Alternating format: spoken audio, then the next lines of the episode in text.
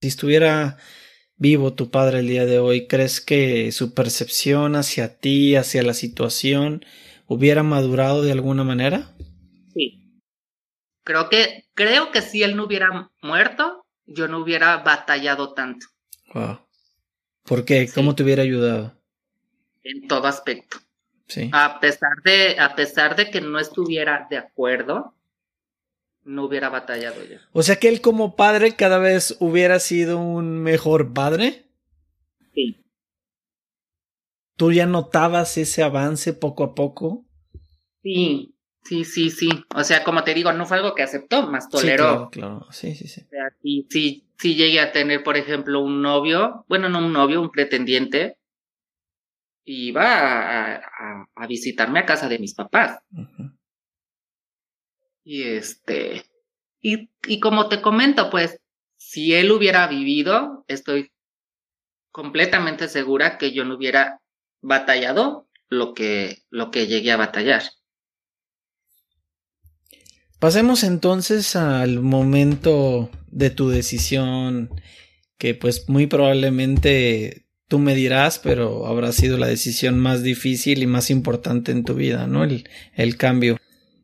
Fíjate que más difícil no. Ok. Porque fue un, fue cuando supe que se podía, dije. Ni lo dudaste. No, en absoluto. Pero. A ver, espérame, espérame, espérame. Te voy a interrumpir. No me gusta interrumpir nunca a mis invitados, pero aquí te voy a interrumpir por algo. Yo no sé ni soy experto en este tema, Giovanna, pero por eso te pregunto a ti, porque pues tú lo vives y estás ahí, quiero que me expliques algo el hecho de, la que, de que a alguien le guste personas de su mismo sexo no necesariamente tiene que ver con que te vayas a cambiar de sexo tú. Entonces, por eso es mi duda de que sea tan automático ese deseo en cuanto supiste. Porque una cosa es decir, sé que me gustan los niños o las personas de mi mismo sexo y otra cosa es, me quiero por completo cambiar de sexo, ¿no? No, no, nada que ver, nada que Así Es. Pero tú cómo lo viviste? Ay, es que te digo, para mí fue como, ¿puedes hacer el, el, la reaccionación? Dije, wow, qué fregón, eso es lo que quiero.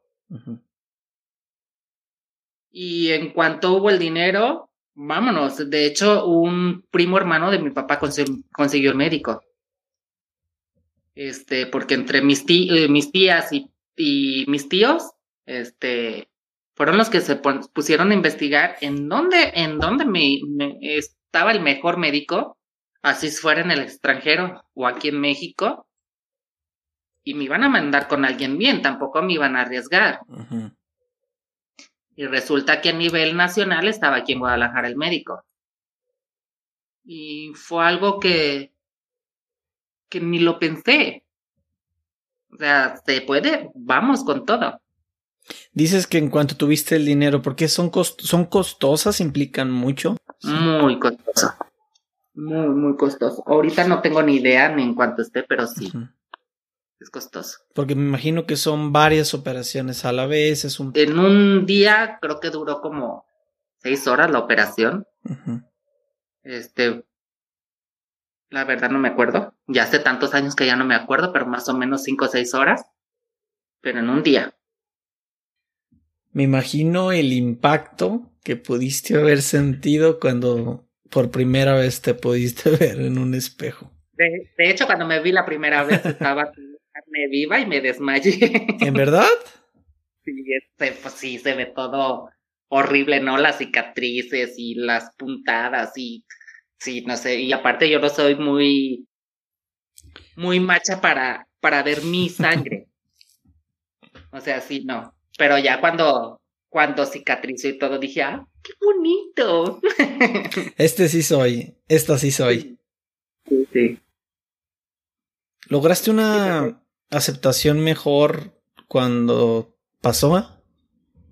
Sí, fíjate que sí. Yo empecé a dejar de sufrir el bullying a raíz de la operación. O sea, ya después ya no te importó lo que te dijera la gente, te valió, ya no te tenías que agarrar madrazos, ya dejabas fluir el mundo porque ya no sentías nada que te detuviera o cómo. No, fíjate que que gracias a Dios que me, que me hizo agraciada, este, pues pasó desapercibida realmente. Y a partir de ahí, ¿cuáles fueron los primeros retos que tuviste? Porque imagino que los retos, pues no sé si más grandes o más pequeños, pero siguen habiendo, ¿no? ¿Y cuáles fueron los primeros que tuviste? Híjole, pues creo que ya no así como tanto como reto, no, más bien ya vivir mi vida plena. O sea, ¿te pasó como en el en Disney? O sea, en cuanto encontraste a tu a tu príncipe, este que en este caso fue tu tu operación, ¿viviste feliz para siempre? algo algo así. Sí, porque fue, ah, ahora sí, ya estoy ya estoy completa. Qué padre. Ya puedo andar ante la vida siendo yo sin bronca. ¿Tu mamá qué papel ha jugado en todo esto, Giovanna? Fíjate que para, para mi mamá aún sigue siendo difícil. Este, pero todo es parte de su falta de querer entender las cosas, porque le tocó el tema así como, mira mamá, este video como para que entiendas mejor el por qué mi decisión. Y se cierra, es una persona muy cerrada. Pero ya también yo entendí que es una señora mayor y el estar peleándome por una persona, pues no. Entonces no tienes una relación muy cercana con ella. Sí, pero con ya no se toca el tema del tema, pues, o sea, soy Giovanna y punto. Y así te dice siempre y no tiene problemas y no se le sale. De repente sí se le brincoteaba, pero era así. O sea, si estás dándote cuenta que el hablarme con el otro nombre para mí era ofensivo. Digo, y es falta de respeto. Y si quieres respeto, digo, yo quiero respeto. Digo, yo no lo pedí nacer, así es que no es mi culpa. Ni tu culpa. Simplemente fue algo que se dio y punto. O sea que Pero tú. Sí es difícil. No, dime, dime. Sí es difícil, perdón. Sí es difícil el, el entender todavía para ella. Aparte vive en su burbuja. Este, cuando faltó mi papá, se, se puso media loquita. y este, pero ya es, ya hay respeto, pues. O hay cariño, hay respeto. Y ya no me pongo como, bueno, si lo, más bien si lo pongo como en, en un porcentaje, haz de cuenta que lo entiende como un 80%. ¿Sigues tomando como una ofensa o como un ataque el, el, que te digan el nombre anterior, como lo dijiste ahorita, o ya no, ya no te afecta? Ya no me preocupa. Okay. Ya no me preocupa. Aparte, como ya legalmente también ya soy Giovanna, uh -huh. o sea, ya. Sí, porque más bien es, es asunto de, de, de, la otra persona, ¿no? Es asunto de que claro. lo acepten, lo entiendan, lo, o sea, que no, que no sea una tema de que realmente te quieran molestar, simplemente pues la educación de cada quien es diferente. Sí, claro. Sé que te, que, te, que en algún momento, en algunos momentos, eh, intentaste suicidarte. ¿Qué pasó por tu mente? ¿Qué pasaba? Fíjate que eso no fue tanto por mi situación. Eso ya fue algo más familiar. Este, me, me pesaba mucho el hecho que, como te comenté, yo presentí la muerte de mi papá el día que se fue de, de, de vacaciones. ¿Cómo que la presentiste? Ajá. A la hora que me despido de mi papá, este, yo siento que ya no va a regresar. O sea, que si se iba, ya no lo iba a volver a ver. Está medio loco, ¿no? ¿Y qué le dijiste o, hiciste algo en ese momento? Callada, porque como lo conocía tan bien, era así como, si le digo lo que pienso, me va a decir, ay, sí, estás loca. Y le iba a valer madre y de todos modos iba a ir. Claro. Y no hiciste nada, nada más lo presentiste. Ajá. Obviamente al, al, a la hora, de hecho, a la hora que voy bajando yo, que te digo que, que mi mamá se entera de que no llegó al aeropuerto, este, y que le digo, oye, perdón, que me dice mi mamá, es que tu papá no aparece, yo mi, mi contestación fue, ya se mató. Está bien loco. ¿Y eso cómo lo, lo conectas con, con tus intentos de suicidio? Ah, ok. Este. A la hora que muere, que muere mi papá, todo te digo, mi mamá se puso media, media loquita, mis hermanos también, me, o sea, fue un, fue un desastre familiar. Opto por irme de la casa, automáticamente de ser la, de ser una hija o hijo en ese entonces de familia a irme de la ciudad, me fui después a vivir a Puerto Vallarta, este, regreso a Guadalajara, fue un show. Te digo que yo saco como cinco novelas para Televisa. Y este, pues total, no hacértela tan larga y tan cardíaca. Un día estando en, en mi casa con un ex, este, nos peleamos y vi la ventana abierta de donde vivíamos, se me acabó el mundo, se me acabaron las ilusiones, se me acabó el deseo de, de luchar. Y la opción fue, brinca. Y brinqué. Y este, pues me destrocé los pies, tú te, se me desviaron cinco vértebras, caí en coma, o sea, fue un show, pero aquí seguimos. ¿Y la persona estaba ahí o ya se había ido? no, estábamos en pleno pleito. De hecho, le pasé por un lado, pero pues él no se, no se esperaba de que yo me fuera a intentar suicidar. Y digo intento porque pues aquí sigo, ¿verdad? Pero más que todo un intento. ¿Y cuánto tiempo te tomó recuperarte físicamente de esa caída? Ahora sí que literalmente de esa caída. De esa caída, creo que para terminar más o menos bien, porque obviamente quedé con secuelas.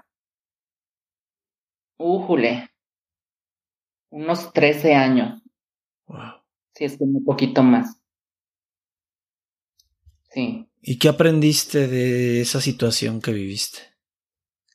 Fíjate que estuve mucho tiempo con, con terapias, con terapias de psicológica, este, porque no fue la única vez que lo intenté. O sea, de aventarme sí, pero como vi que no resultó, pues ya no lo intenté así.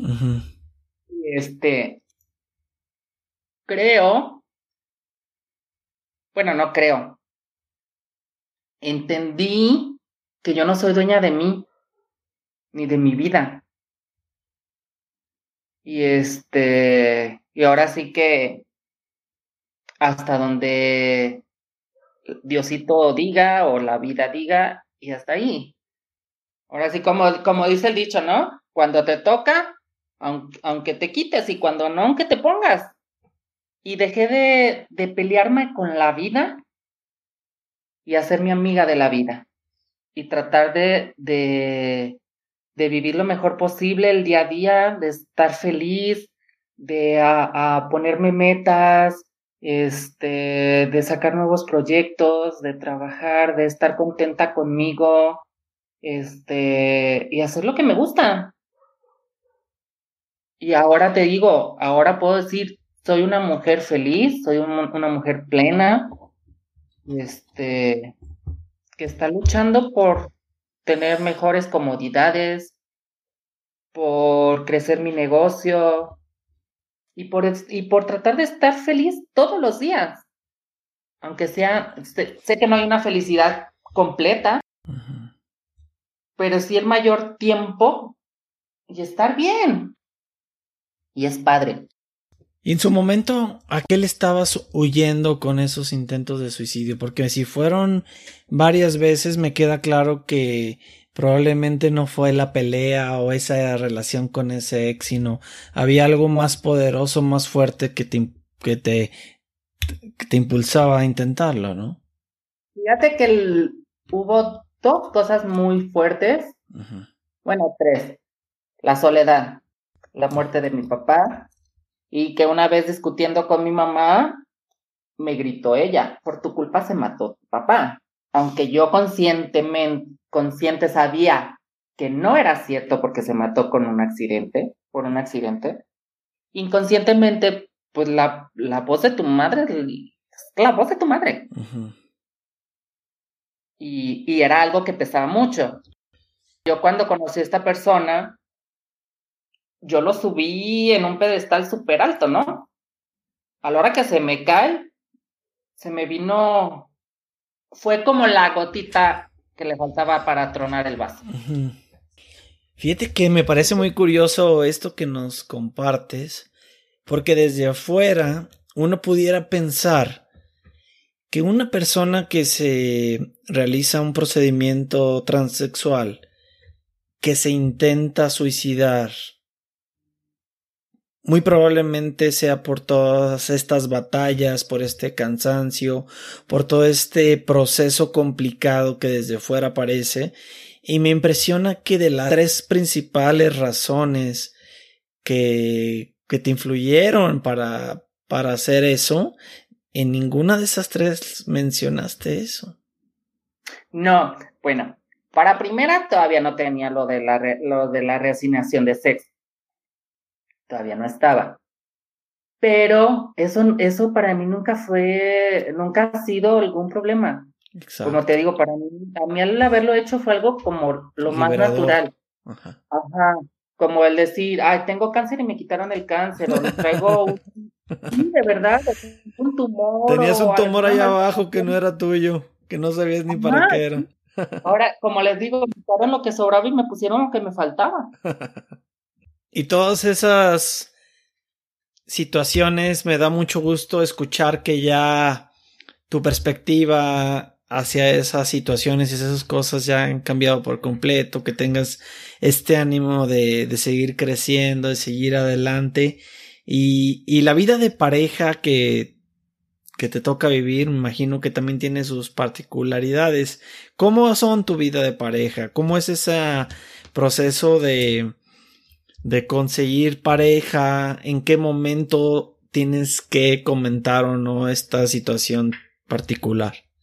Ok, fíjate. Um, yo cuando veo ya que el chavo va como en serio, es cuando le suelto la sopa de, pues, ¿qué crees? Pues tengo un secretito. sí. Y ya, ahora sí que es su responsabilidad el, el si acepta o no acepta, no, no acepta la, la situación. Claro. A mí no me, a mí no me conflicta. Pero a muchos sí, a muchos no. Este, mis relaciones han sido largas. Este, Así es que pues no es algo que, no es, no le he batallado más bien en cuestión como de, ah, para encontrar pareja y eso no, no le he batallado. Le he batallado en encontrar la pareja indica, eso sí. Pero también era muy difícil para mí el estar sola. Me pesaba mucho la soledad. Y ahora que aprendí y me casé yo creo que con la soledad, porque ahora me, me, me dicen, oye, ¿no quieres pareja? Digo, hoy no, no, la verdad no. Estoy muy concentrada en mis proyectos, en mi trabajo, en el gimnasio, en salir el fin de semana a divertirme, en mi familia. De hecho, acabo de regresar ayer de, Tepa, que fue el cumpleaños de mi mamá. Ahí estuve con ella. Y estoy muy contenta conmigo. O sea, no, por lo pronto no hay, no hay cavidad para alguien externo ahorita en mi vida. ¿A qué te dedicas actualmente? Cuéntanos un poquito de tu parte profesional. ¿Perdón? Soy estilista desde hace 22 años, cosa que me fascina, que nunca pensé que me fuera a dedicar a eso, porque mi plan era este hotelería y turismo, pues. Pero cuando fallece mi papá, este, como te comento, me salí de casa, dejé estudios, este, y a los dos años fue cuando entré a lo del estilismo. Este, ahora sí que literal, cuando di el primer tijerazo, dije, esto es lo mío. Y de ahí, de ahí a, a la fecha, pues son 21, 22 años en lo que estoy ya. Muy contenta. Este, me sigo capacitando. Este, y te digo, tratar de ser mejor, quizás nunca la mejor, pero trato de, de dar lo mejor de mí, soy como más um, detallista y así. Este, ahora con el año pasado con lo de la pandemia, este, empecé a entrar como en depresión, pero como ya me las conozco, me empecé a meter en internet y para qué servía una cosa y otro y, y creé un champú, muy buen champú. y pues ahorita eso es en lo que estoy en el gimnasio, acabo de regresar hace un mes al gimnasio, en la estética, con, con lo de mi champú y ahora sí que tiempo me falta para mí. Oye, quisiera preguntarte una curiosidad. A nivel hormonal, por ejemplo, para mantener pues tus uñas, tu cabello y todos los elementos pues que te dan más esa feminidad, eh, es, es, más complicado para ti que para una, una mujer que nació biológicamente mujer? ¿Tiene complicaciones mayores o cómo es esa parte? Fíjate que, por ejemplo, en mi caso, yo nada más necesito una inyección al mes para evitar los bochornos y nada más. Ahora sí que para nivelar mi nivel hormonal. Y nada, nada más. O sea, no es algo como complicado ni nada. No es, pues no. Y la parte bonita es que no tiene regla. Ah, esa es la parte padre. en servicio 24-7. Oye, Giovanna, y por ejemplo, ¿no tienes problema de barba o cosas así extrañas? No, me hice, depilación láser hace... En todo el cuerpo. No, Barba. De barba. Ah, ajá. Sí, lo demás hago mi depilación normal. y ya. Ajá. Este, híjole. Pero de ahí en más, pues no, no, al contrario, a raíz de la operación, el cuerpo se agarró más figura. Este, lo único que no me agradó, que la piel se hace muy sensible, en mi caso, y así cualquier golpecito se me hacen moretones como si me hubiera dado un súper trancazo. Y este, pero de ahí en más no. ¿Qué le dirías, Giovanna, a alguna persona que tenga tiempo deteniendo, frenando alguna decisión importante en su vida y que, y que por miedo, por indecisión no lo ha hecho? Híjole, buena pregunta. A esta vida venimos a ser felices. Y los miedos es algo que debemos soltar y algo que no nos va a dejar crecer.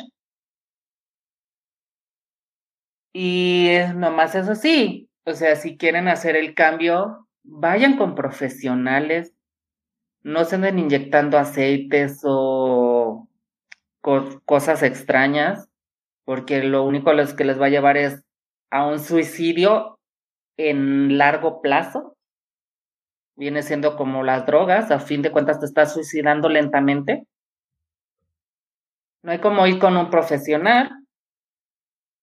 Si la gente no te entiende, es su problema. No tenemos por qué quedar bien con todo el mundo, nadie somos monedita de oro.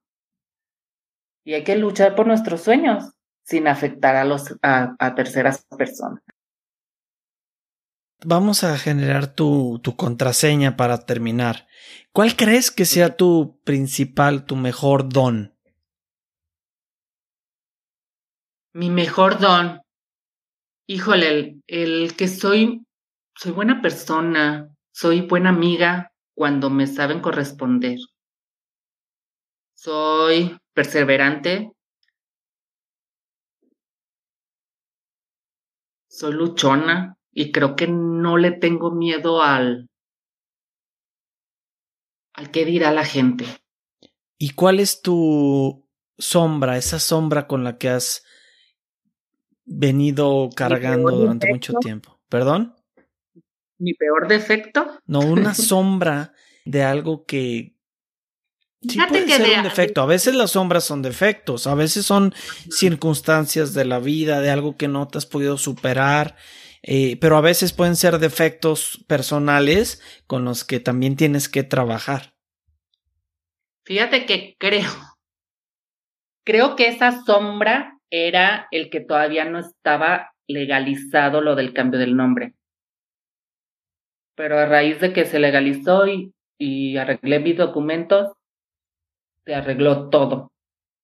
Giovanna, mm, deseamos que gracias a este excelente momento en el que ya se han solucionado esos temas legales y de que garra, esa garra que tienes para crecer, para salir adelante, esa seguridad en ti mismo de saber que no se trata de de complacer a las otras personas, sino de ser feliz contigo misma, de poder compartir contigo, de, de no ponerte triste por la soledad, que permita seguir llevando esta, esta bandera de, de se puede, de vamos por todo y de puedes seguir adelante a pesar de, de las caídas que puedas tener nos lleve a muchos a crecer y a aprender de, de tu historia, Joana. Muchas gracias por ser quien eres, por abrir tu corazón y por compartirnos todos esos momentos en tu vida que han sido definitivamente duros para ti, que a pesar de ellos